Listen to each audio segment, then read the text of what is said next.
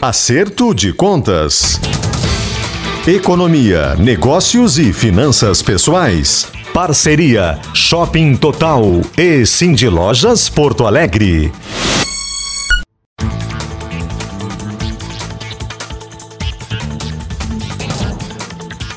Giane Guerra. Olá, bom dia. Está começando o programa Acerto de Contas, o programa de economia da Rádio Gaúcha. Na pauta de hoje, secretário estadual da Fazenda explica os motivos para o governo propor elevação do ICMS no Rio Grande do Sul. A região gaúcha que vai da tradição dos grãos à inovação de energias limpas.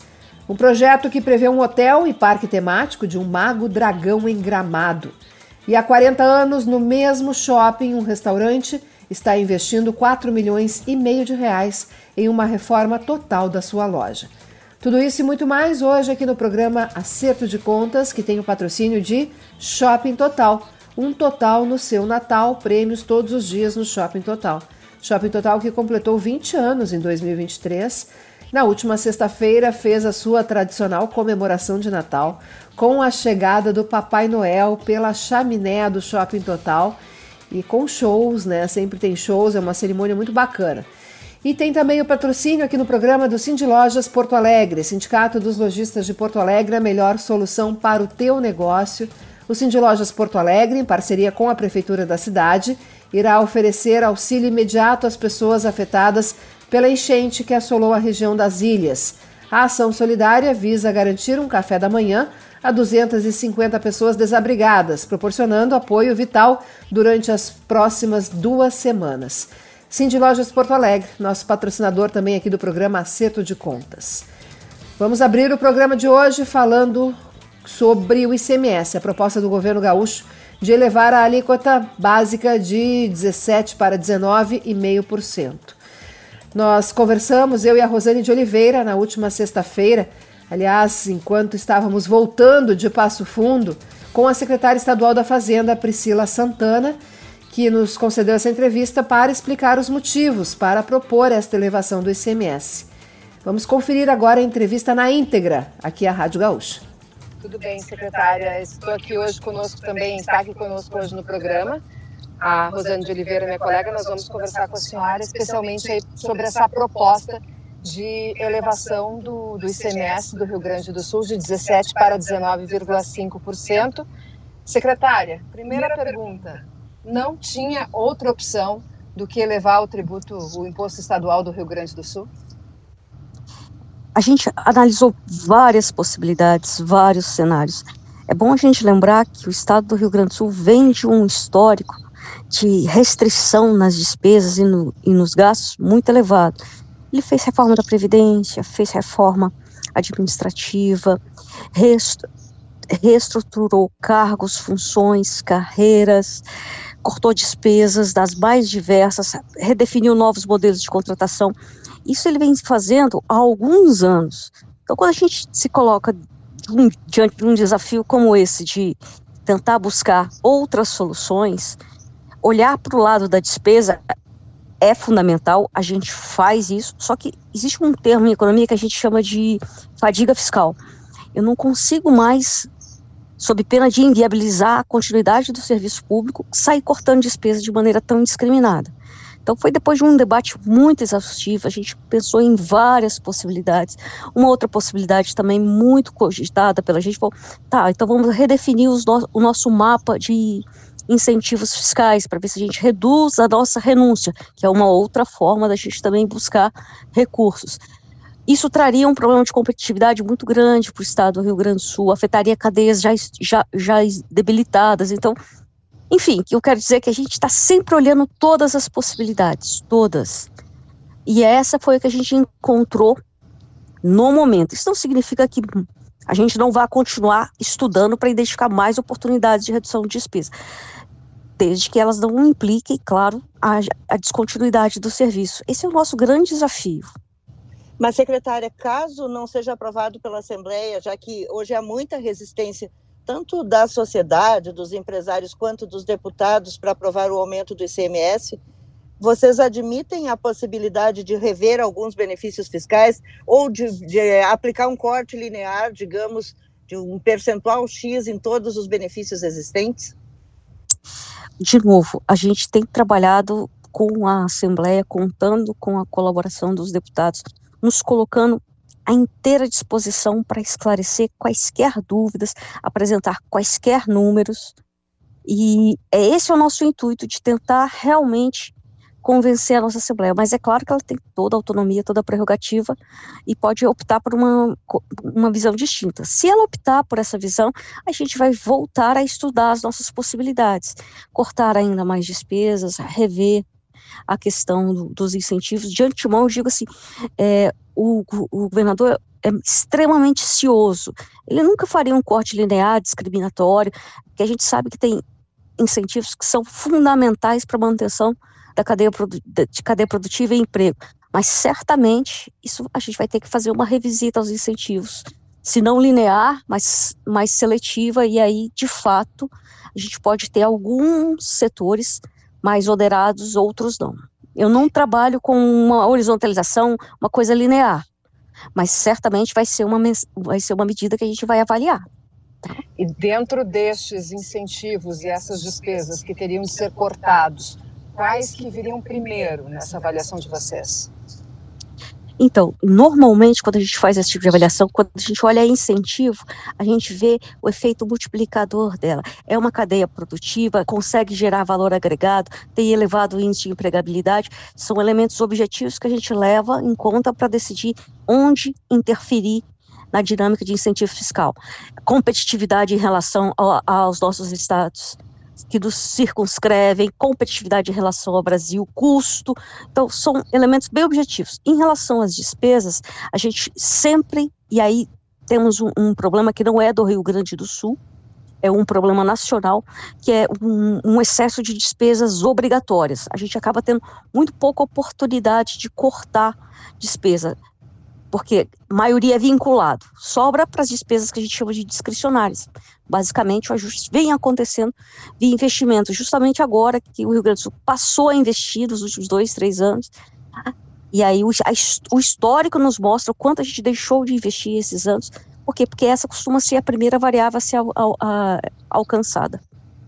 Secretária, o governador diz que a competitividade do Estado ficaria mais prejudicada cortando os benefícios do que aumentando o ICMS para 19,5%, mesmo que Santa Catarina tenha mantido em 17% e não pretenda aumentar. Mas lá se fala também em possível corte de benefícios. Eu lhe pergunto, secretária, a competitividade do Estado de fato não ficaria ameaçada? O que os empresários têm dito é que ficaria ameaçada se nós tivermos aqui um ICMS um ponto e meio maior do que é o de Santa Catarina. A decisão, a decisão de investimento ela não, não guarda estrita relação com a alíquota modal do ICMS, que é o que a gente está discutindo agora. A decisão de investimento, ela leva em consideração logística, custo, disponibilidade de infraestrutura e também a questão tributária. E qual é a alíquota importante para decidir investir?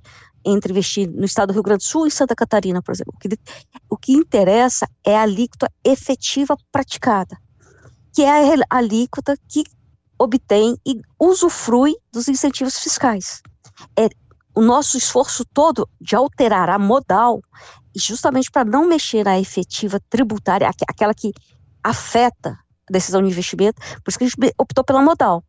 Então, assim, o governador tem razão, o governador Eduardo Leite, muito cioso, sabe que se nós queremos preservar o mínimo de investimento para o nosso Estado, o ideal é que a gente mexa, mexa na modal e não na efetiva, porque essa sim alterar a decisão de investimento. Porque a modal, ela é sobre ela é, é, incorre todos os incentivos que a gente já concedeu. No caso do Rio Grande do Sul, por ano, mais ou menos, a gente tem algo como 9 bilhões de reais em incentivos concedidos para os mais diversos segmentos. Isso significa, então, secretária, se fosse para compensar o não aumento do ICMS com o corte de incentivos, teríamos que ter um corte de mais ou menos 50% do que se dá hoje. Porque o rombo é de 4 bilhões, pelo que o governador tem dito, né? O que Isso, então. Mas volto a dizer, e por favor, Eu, a gente não está propondo um corte linear neste momento. E, tá? Nosso objetivo é ajustar na modal para preservar os nossos investimentos e, o, e, e os nossos e a nosso nível de competitividade. Mas é, se por uma conta matemática simples. Para o nosso ouvinte as duas alíquotas que a senhora falou, sobre a, tá. a alíquota modal a, e a alíquota efetiva. A alíquota modal é aquela alíquota que é cobrada do consumidor final. Ocorre que o investidor, o, o, o empresário, ele tem um monte de benefícios. Vou dar um exemplo bem, bem tranquilo para ficar mais claro. Setor agrícola, por exemplo nosso ele tem incentivos tributários, algumas vezes até de 0%, nem ICMS ele paga. Uh, alguns produtos. Produtos da cesta básica, por exemplo, tem um incentivo, em média, a alíquota deles, é efetiva, é 12%, e não 17% ou 19,5%, conforme a nossa proposta. Então, eu posso te dizer que uma, Hoje, no Rio Grande do, no Rio Grande do Sul, apenas 24% dos produtos em circulação, portanto, objeto de ICMS, pagam a alíquota modal de 19,5%. O restante paga uma alíquota menor. É incentivado. Secretário, nós temos ouvido também uh, os opositores do projeto de aumento do ICMS dizerem que não seria necessário aumentar e que o melhor caminho é se negociar com o Congresso para mudar a data de referência para o cálculo depois lá na reforma tributária da divisão do bolo. Em vez de a média de arrecadação de 24 a 28, se voltar a um patamar de antes de 23, para não contemplar aqueles estados que aumentaram o seu ICMS nos últimos meses, que justamente foi para se precaver diante da reforma tributária. Queria saber da senhora né, se isso é suficiente, se caso o Congresso mude e se vocês têm uma avaliação de que é possível essa mudança considerando-se as características das bancadas e o peso das bancadas do Norte e do Nordeste. Então, a gente esse tem sido o meu trabalho diuturno. Esses últimos três meses, eu tentei, eu fui a cada um dos nossos senadores, eu fui às principais bancadas. Eu tenho alguns amigos da época de Brasília que estão no Senado Federal, eu os procurei também, procurei a liderança do PP, tudo na tentativa de formar esse convencimento. É, não conseguimos, não foi frutífero. É, objetivamente, se mudar a data, com certeza muda muito as condições. Uma data passada te, te impede essa espécie de corrida ao ouro que é o que a gente está enxergando agora. Tá? Preserva as competitividades já firmadas e não introduz uma distorção adicional que é essa coisa do, do futuro. Mas, de novo, eu tentei várias vezes, com os mais diversos interlocutores. Eu e o governador Eduardo, inclusive, sentamos e conversamos com o então relator, senador Eduardo Braga, mostramos para ele.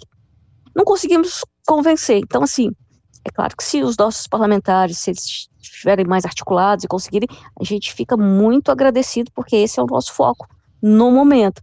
Mas, enfim, ter, além disso, tem um problema jurídico. Até que ponto, ao voltar para a Câmara, isso não significa ficar um ping-pong entre Câmara e Senado. A Câmara recorrige, aí o Senado volta de novo. Isso é uma incerteza que nos, nos preocupa bastante. E como a gente tem os nossos prazos para encaminhar as nossas mudanças, né, sobretudo os PLs para a nossa Assembleia, a gente optou por, por não tentar, ou pelo menos não deixar de encaminhar a Assembleia, mas estamos no debate, estamos procurando Câmara, estamos conversando com todo mundo. Secretário, a Secretaria de Reforma da Tributária do Ministério da Fazenda divulgou uma nota uh, rebatendo né, a iniciativa dos estados, não só do Rio Grande do Sul, mas dos outros também que estão buscando esse aumento de alíquota agora, dizendo que isso não seria necessário, que os estados têm autonomia depois para aumentar seus impostos, uh, no caso de avaliarem que a arrecadação não seria suficiente e não precisaria fazer esse aumento agora. Resumindo, foi isso que a nota disse e acredito que a senhora tenha lido este documento. Eu li sim esse documento. Discorda? O que a senhora achou dessa, dessa, de, Nossa, dessa resposta eu, do Ministério? Eu tenho que confessar que é, me surpreendeu muito a resposta. Porque perceba que em momento algum eles discordam da leitura de que se não houver um aumento de, de, de, de, tributação, seja do ICMS, seja do IBS, ele defende o aumento. Ah, não, deixa para aumentar depois, quando o IBS já tiver instalado. Essa foi a resposta que a, a Secretaria da Receita Extraordinária nos passou. Me surpreendeu muito, porque um aumento posterior significa uma alíquota ainda mais alta, porque eu vou ter um passivo muito maior a recuperar. O que eu esperava é que eles fossem um pouco mais solidários conosco e nos, é verdade, vocês têm um ponto, tem um, um, uma questão de incentivo muito mal resolvida na reforma tributária e a gente vai buscar corrigir isso mudando a base temporal. E não pediram para a gente, ah, não, não aumenta agora, não, aumenta daqui a pouquinho, tá? Imagina que isso, um dos objetivos fundamentais da reforma tributária, e essa foi uma das coisas que o governador Eduardo Leite, a gente sempre nos colocou como favoráveis, é porque não haveria elevação de carga tributária. Esse foi o combinado, só que o combinado não foi entregue. E a, e a própria nota da Receita reconhece: não, eu só não quero que você aumente agora, aumenta daqui a pouquinho. Gente, como é que pode isso? Não faz sentido. Então, secretária, é, nessa afirmação da Secretaria da Receita me deixou também com uma outra dúvida da Secretaria da Reforma Tributária.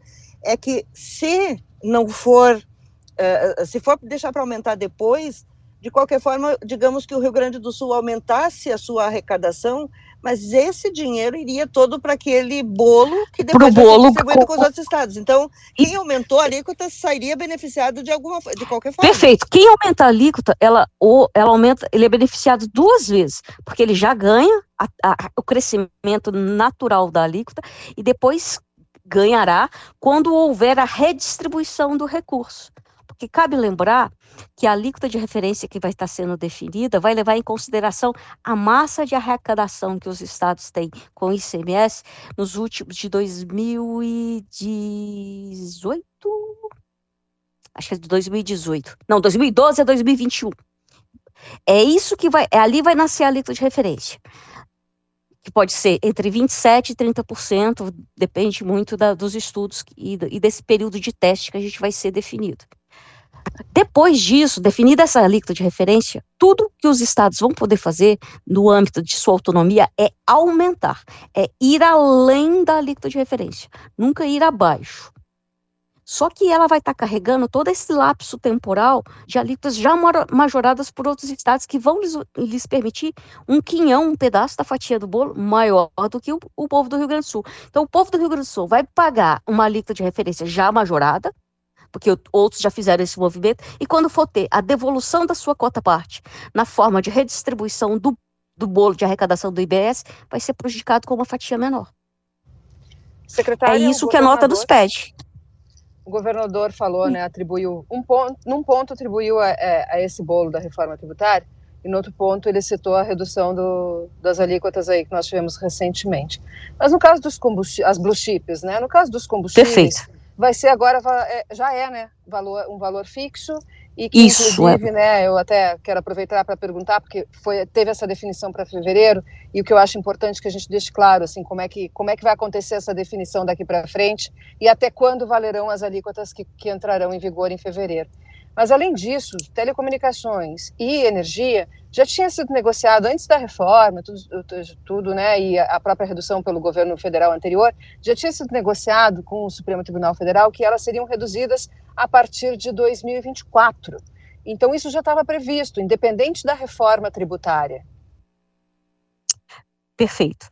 Ah, o problema, a gente tem dois grandes problemas em relação a isso. A, a o negociado com o STF em relação às, às tarifas de telecom e energia, elas valeriam a partir de 2024, então per permitiria a gente uma programação de fluxo de caixa e nos permitiria enfrentar isso a partir do ano que vem. Isso não aconteceu.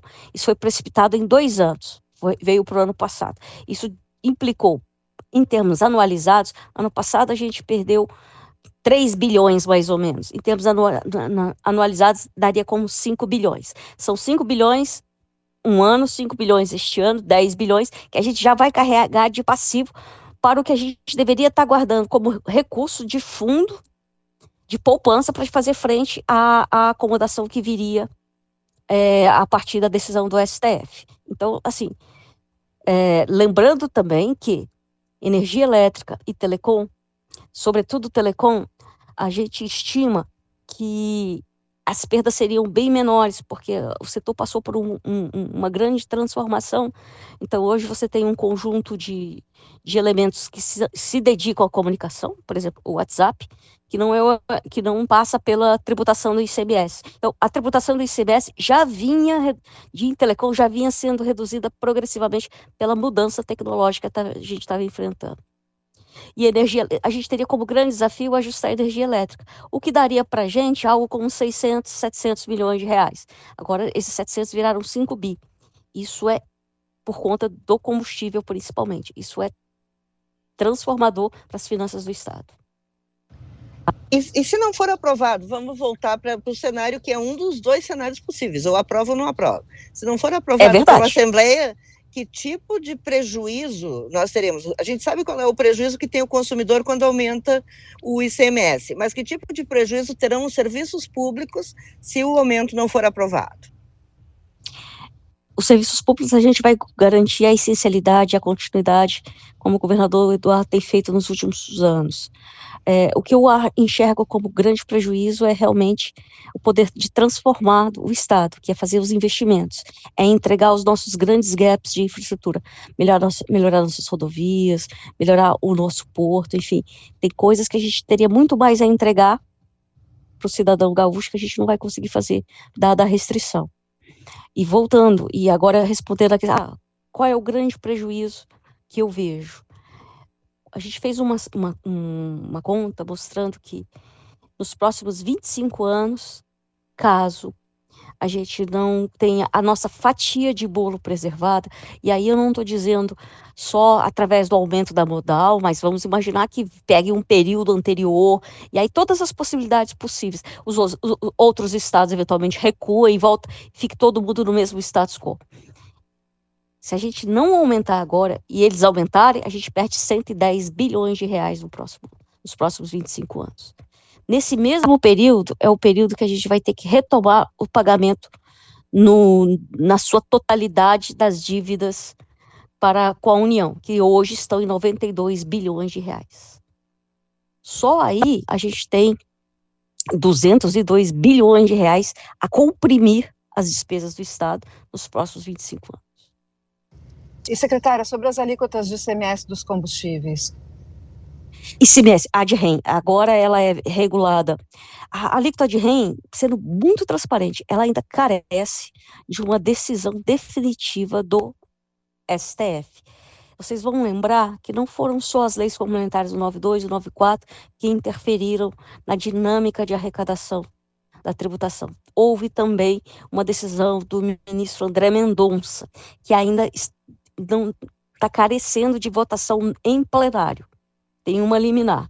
Então, considerando apenas como está a votação, é, como está na liminar, hoje a regra é, é uma alíquota específica, deixa de ser um percentual do preço da gasolina, mas sim um valor fixo, que eles, é, a gente chama de alíquota de REM.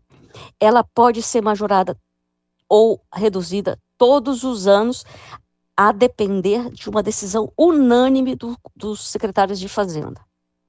Todos os secretários precisam votar nisso. É, e aí ela foi revista no meio do ano deste ano, e agora para vigorar para o ano que vem, a partir de março do ano que vem, porque a gente tem que respeitar o que a gente chama de noventena, ou seja, 90 dias antes do início do ano, então vai para março, e aí ela tem esse novo valor. Fica vigorando pelo, até o final do ano. A não ser que essa liminar caia e tenha uma outra decisão, enfim, é tudo muito dinâmico, mas a princípio esse é o, é o desenho. Minas Gerais, secretário, está estudando a possibilidade de federalização da CEMIG. Aqui no Rio Grande do Sul, nós não temos muitas estatais sobrando, porque a maioria já foi privatizada. Mas eh, seria, é um, dos, seria um dos caminhos a federalização do Banrisul? Você sabe que eu não enxergo da federalização uma solução adequada. Uh, primeiro porque, assim, uh, olhando, vou usar a CEMIG só para vocês terem uma ideia.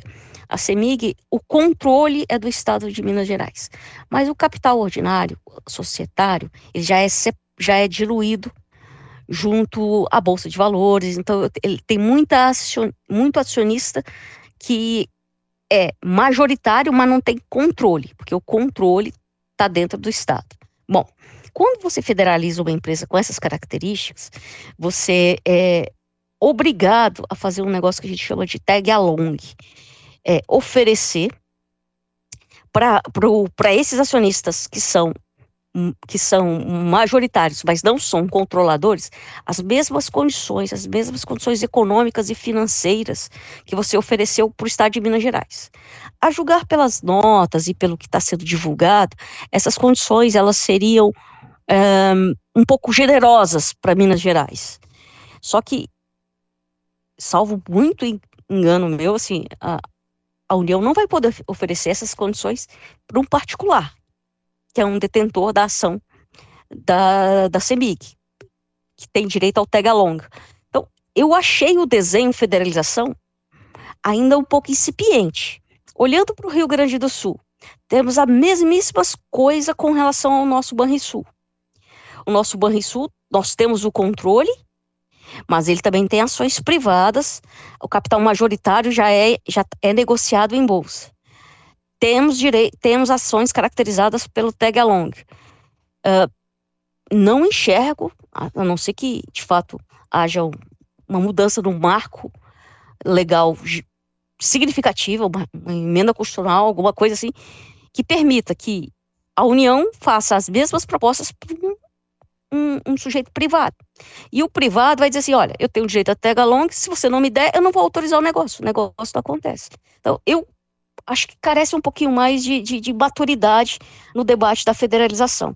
Se formos convidados, assim, não fomos, deixo bastante claro, é, é, a gente vai deixar isso muito claro. Fala, Vem cá, mas o que, que, você vai fazer com os outros? Porque não adianta comprar só a nossa parte, tem que comprar de todo mundo. Enfim, eu achei a, a, a proposta um pouquinho exagerada, um pouquinho incipiente. Tá certo, muito obrigada, secretária secretária da Fazenda, Piscina Santana, muito obrigada pela entrevista, é importantíssimo ouvi-la, ainda mais neste momento, né, e tratando de um assunto que é tão relevante para a nossa sociedade. Eu que agradeço o convite, estou sempre à disposição. Às vezes eu peço desculpa se falei um tecnicismo exagerado, mas se não entender, por favor, me, me perguntem. Eu estou aqui para tentar ser o mais clara possível e ajudar no que for possível o nosso povo. Perguntaremos. Perguntaremos. Tá bom? Obrigada, secretário. Um grande abraço. Hum. Outro. Tchau, tchau, gente. Obrigada. Tá, abraço. Tchau. tchau, tchau. Essa foi a entrevista com a secretária da Fazenda aqui do Estado, falando sobre a situação das contas públicas e a proposta do governo do Estado de elevar o ICMS. Nós vamos para o intervalo, nós voltamos daqui a pouquinho. O programa Acerto de Contas tem o patrocínio de Shopping Total e de Lojas Porto Alegre.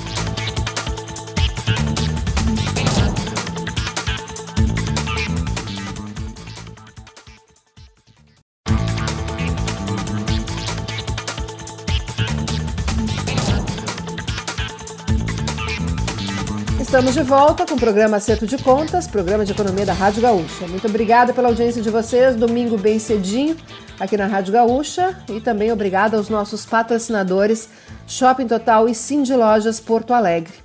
Na última sexta-feira, eu estive com a Rosane de Oliveira, com a Kiane Sutelo em Passo Fundo. Nós fomos a uma feira de ciências e tecnologia para estudantes promovida pela prefeitura. Região de Passo Fundo, a região norte do estado, é muito pujante tem uma tradição, potencial para inovação também.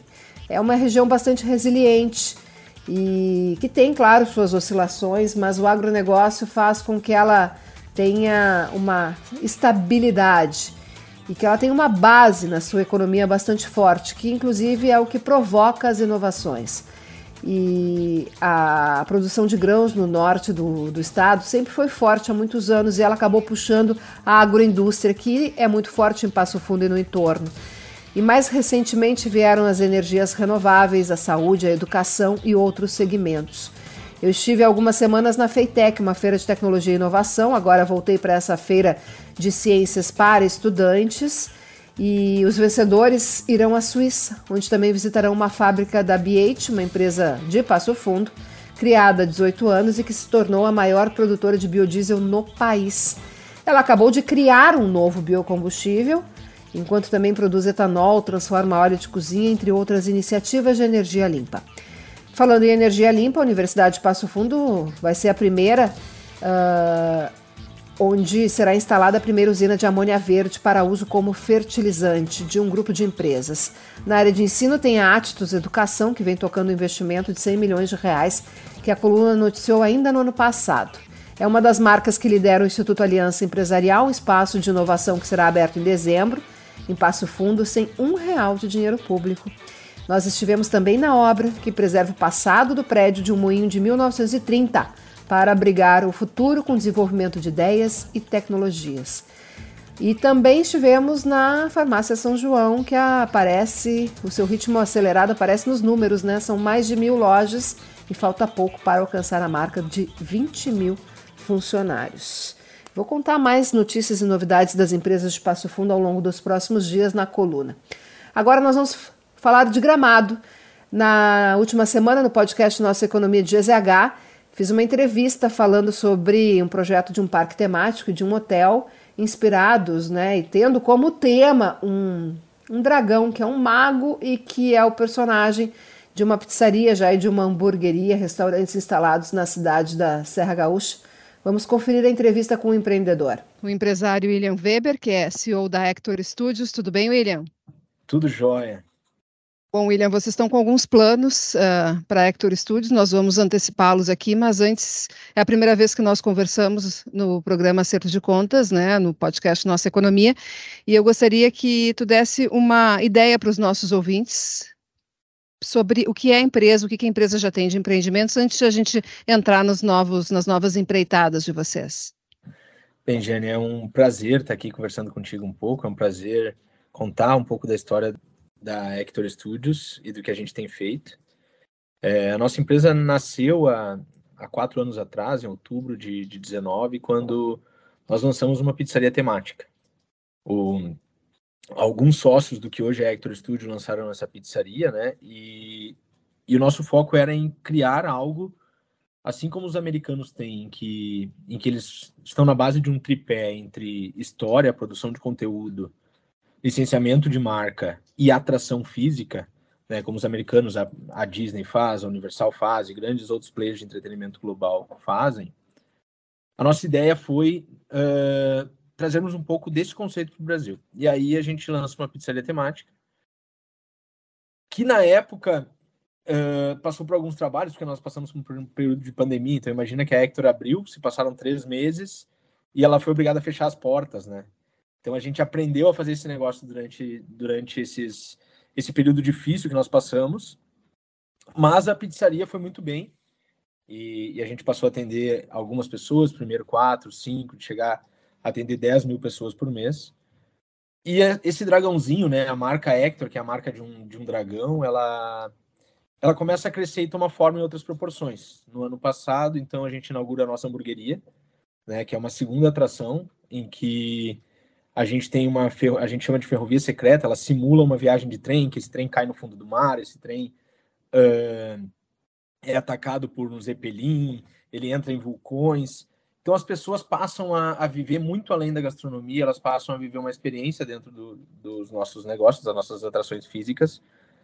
E este ano, né, no, no mês de outubro, a gente lança o nosso primeiro filme, né, um média-metragem gravado, gravado com, com atores globais, com youtubers.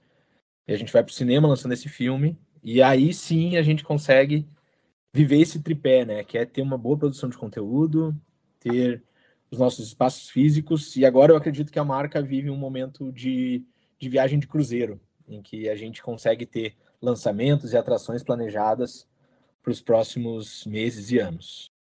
E o que, que nós temos de novidade para contar aqui?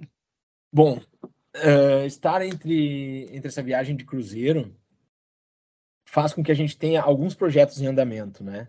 A gente vai lançar o nosso primeiro projeto pensado em expansão, que é o delivery mágico, né? A gente chama de correio mágico, que é um, um ambiente onde você vai poder comprar de forma digital produtos numa tela entrega, né? No delivery que, que grandes players têm e a gente nunca teve. E a gente pensa que isso pode ser um modelo de franquia. Então, a gente tem a possibilidade de vender globos de sabor e discos de sabor, que é o que como a gente chama pizzas e hambúrgueres, né? E a gente a gente vai lançar esse correio mágico provavelmente em fevereiro do próximo ano. Primeiro numa num modelo teste na, na unidade de Gramado, né? A gente vai fazer isso na cidade de Gramado, mas com alguns estudos de dark kitchen para o Brasil inteiro. E tem empreendimentos no radar, novos empreendimentos que vocês vão lançar, novos projetos? Além, além do, do Correio Mágico, a gente está caminhando para entrar no mercado de entretenimento, né? Então, nós estamos hoje com um hotel e um parque em, em planejamento, né? Estamos finalizando algumas coisas de contrato, de detalhes. Acabamos de vir da IAPA, né, a Feira de Parques dos Estados Unidos, para entender como que a Hector pode virar um parque e, e certamente a forma como nós viraremos um hotel. Isso em Gramado. Isso em Gramado. O hotel, né? Eu até já posso adiantar um pouco, a gente está bem. É, é, é importante a gente eh, falar sobre em que parte do planejamento está se está certo que vai ter, se já teve algum, algum pedido de licença encaminhado na prefeitura, se vocês, em que tipo de etapa da definição estão esses projetos?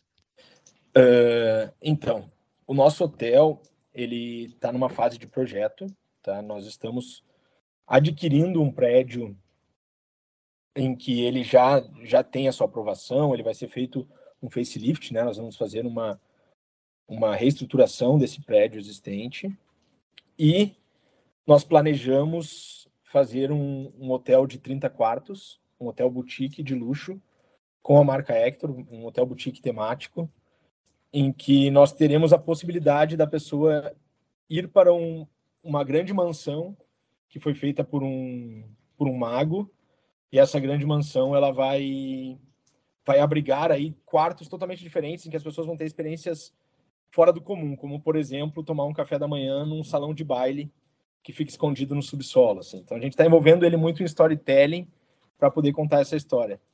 E a gente, neste momento, a gente está desenhando a história, a gente está fazendo o projeto arquitetônico desse facelift e a gente deve ter esse hotel num prazo aí de 16 meses, mais ou menos.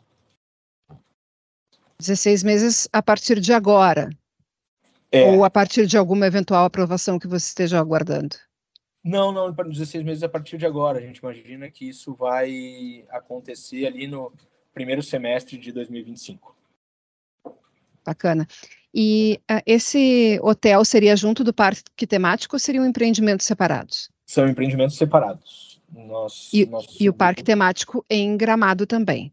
Em Gramado também. Em Gramado também. Qual é o prédio que vocês compraram? É um, algum prédio conhecido? Tinha alguma coisa no local uh, que fosse é, conhecida? Não, não, não, não. Ainda, ainda não ouvi operação. É, é um prédio que está em obra ainda. Não, não, tem, não tem nenhuma operação nele. Uhum. Onde fica? Em que área de Gramado?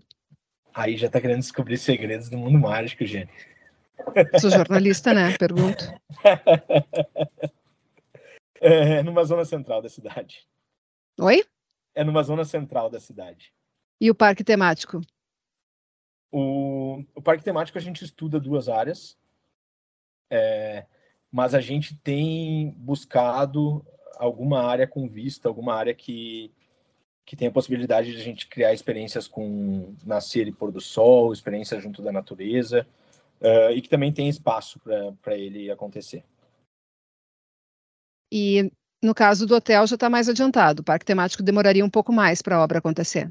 Isso, a gente entende que essas, essas três coisas que nós vamos lançar, né, que é o delivery com a nossa possibilidade de expansão, o hotel temático e o parque, eles são projetos que vão acontecer nos próximos cinco anos. O delivery em alguns meses, a gente já está em obra para que isso aconteça. O hotel dentro de 16 meses, aí é, pouco menos de dois anos, e que o parque vai levar aí mais próximo dos, dos quatro, cinco anos para que ele venha acontecer. Todos já estão em, fase de projeto, de estudo, mas ainda dependem de, de alguns detalhes. Todas as nossas reuniões começam com que história nós vamos contar, né? qual a narrativa que a gente vai trazer. Uh, e os nossos negócios nascem a partir de histórias que o Hector, né? o Hector é um dragão, que ele viveu. Então, quando eu falo storytelling, é que história os nossos clientes vão viver dentro do nosso negócio. Quando ele, quando ele viaja na ferrovia, ele, ele é um mago que está fazendo uma viagem de trem. Quando ele vai jantar na pizzaria, uh, ele é um aprendiz de magia que está estudando em uma escola de magia. E quando ele vai se hospedar nesse hotel, que história exatamente ele vai viver? Né? Que história ele, ele vai ser contada todos os dias? O que, que o café da manhã faz sentido? Que tipo de atração vai ter? O que, que na recepção ele tem que tira ele dessa do mundo comum, né? Tira ele disso que a gente vive todos os dias e coloca ele durante um período numa imersão de algo novo, né? E é isso, é isso que a gente consegue entregar, é isso que a gente sabe fazer. Esses dois projetos do hotel e do parque temático, eles já tramitaram na prefeitura, William? Uh, não, não, ainda não. É... O prédio já, já tramitou, né? Ele já existe do, do hotel, mas ainda não entrou com, com o nosso novo nossa nova decoração, vamos falar assim, para todo mundo entender. Vai ter né? que ter uma adaptação do projeto, uma atualização, então. Exato, exato. E uh, qual vai ser o investimento nesses dois empreendimentos e a geração de empregos vocês têm? São dois indicadores que a gente usa bastante aqui no noticiário econômico. Uh, hoje a Hector, ela, ela tem mais ou menos 100, 100 empregos diretos, né? E a gente acredita que com o hotel a gente vai ter um acréscimo de 30 a 40 pessoas, né? Com o parque eu ainda não te consigo estimar. E com o delivery, uh, a gente possivelmente aí vai ter um acréscimo de, de umas 10 pessoas. Eu acredito que no próximo ano a gente então vai, vai crescer 50% a nossa disponibilidade de vagas. Né? E o investimento financeiro nos dois projetos? Uh, eu ainda não consigo estimar o investimento no, no parque, né? Porque os números uh, aí são bem maiores. É, mas no hotel, uh, a gente pode falar num investimento aí de, de 20 milhões. Incluindo a aquisição do prédio? Incluindo a negociação do prédio, não é, não é uma aquisição completa. Não entendi, desculpa. é, os, os atuais proprietários do prédio, eles entram como sócios no negócio. Né? Ah, né? então, é, entendi. É, é, um investimento de 20 milhões, incluindo a negociação. Né? Bacana, interessante. Uh, vocês estão contratando também um executivo da Disney. Isso imagino que está diretamente relacionado, especialmente com o planejamento, o plano de ter o parque temático.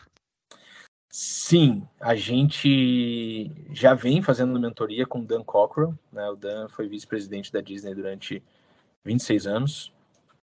E, e a gente vem se aproximando da família Cockrell, né? tanto do Dan quanto da Valerie que é, que é a esposa dele, que foi uma das pessoas que implantou a Disney Paris.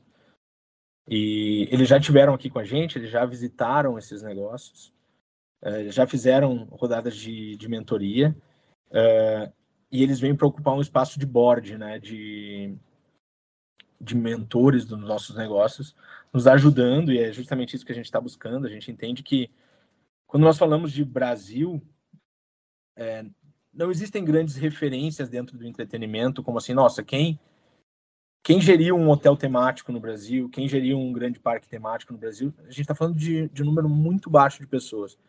E aí, chegando onde a gente quer chegar, né, que as pessoas entendam que, que nós somos uma marca que entrega um pouquinho daquela magia de entretenimento americana, a gente, a gente precisou buscar na fonte. Né? E é isso que, que faz com que a gente esteja conversando com, com o Dan e com a família Cochrane. Tem um, tu tem um sonho de, quem sabe, o, o Hector ser que nem o Mickey? Eu, eu costumo dizer que, assim, o Brasil já tem um Mickey, né? Que é a Mônica, para mim. O Maurício de Souza, ele, ele teve essa genialidade, né? Se a gente olhar assim, Verdade, assim, boa associação. Sou fã da Mônica. É, acho que todos nós crescemos com ela, né? E, e quando a gente vê... Quando a gente vê... É, é a nossa memória de infância, a Mônica e é o Mickey brasileiro. Mas eu entendo que o Brasil não tem nada que ocupe o mundo mágico, assim como o Harry Potter ocupa nos Estados Unidos. Então, assim como a Mônica tá pro Mickey, é, a gente quer que o Hector esteja pro Harry Potter. Tá certo. Bacana. Foi bom te conhecer, William Weber, CEO da Hector Studios. Obrigada pela entrevista. Desejo sucesso nos empreendimentos. Fiquei curiosa para conhecer os, a pizzaria, a hamburgueria de vocês. E, bom, quando tivermos imagens e novidades dos projetos, nos avisem para que nós possamos ir noticiando para os nossos ouvintes aqui, combinado? Com certeza a gente compartilha sim. Uh, foi um prazer bater um papo contigo, Jenny. Espero que a gente se encontre mais vezes aí em breve. Certamente. Quero contar as novidades do, do Hector aqui para os nossos ouvintes. Um grande abraço e sucesso. Obrigado, obrigado.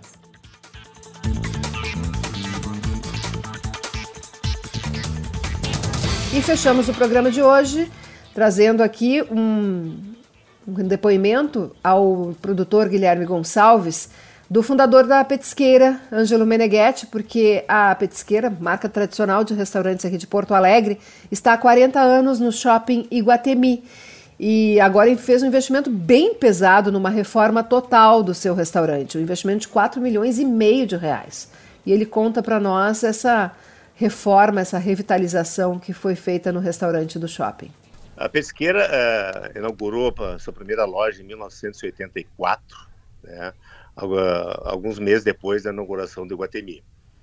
Em seguida, a gente inaugurou uma segunda loja no mesmo shopping, e essa segunda loja, ela durante alguns anos, ela foi adquirindo as lojas lindeiras, as lojas laterais ali, até que ela adquiriu o formato final que é o atual. Né? Então são 40 anos, né? São 40 anos que, que a marca foi evoluindo, foi agregando novas tecnologias, né, novos produtos.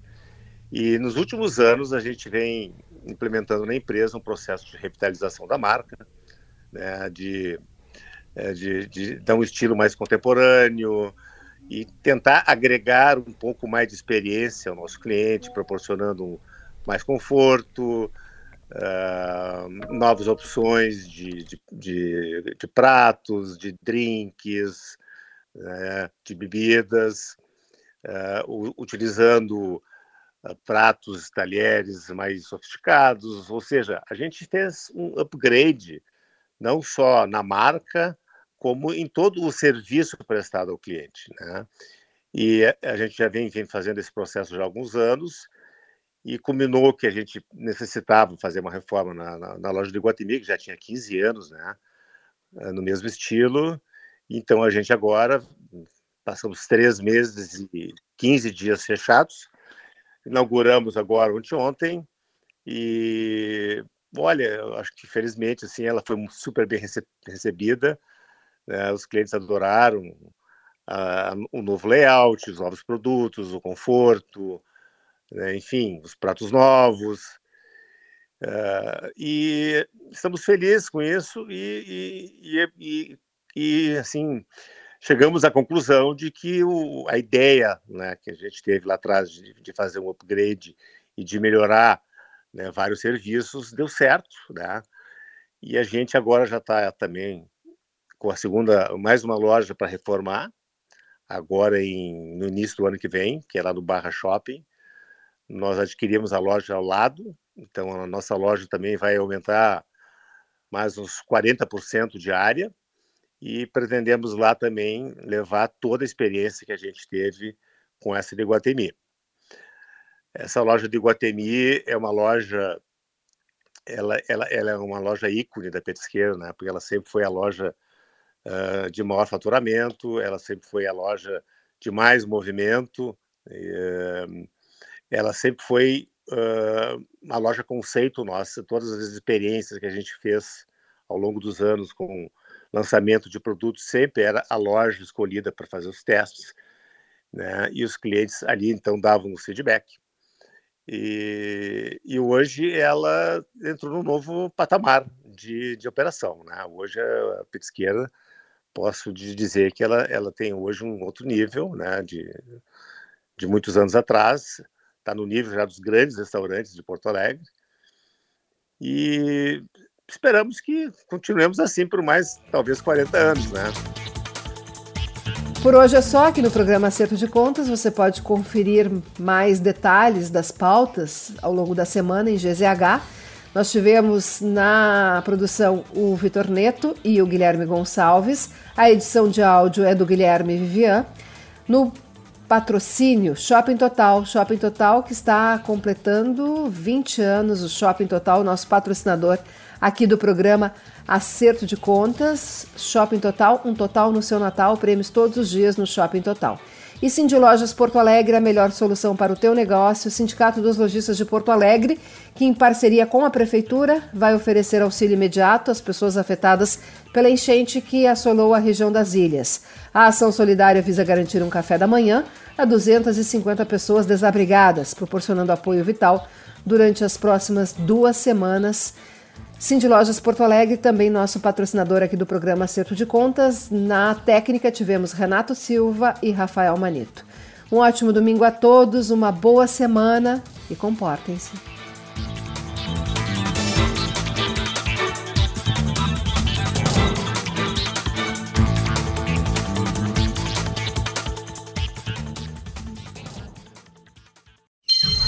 Acerto de Contas. Economia, negócios e finanças pessoais. Parceria Shopping Total e Cindy Lojas Porto Alegre.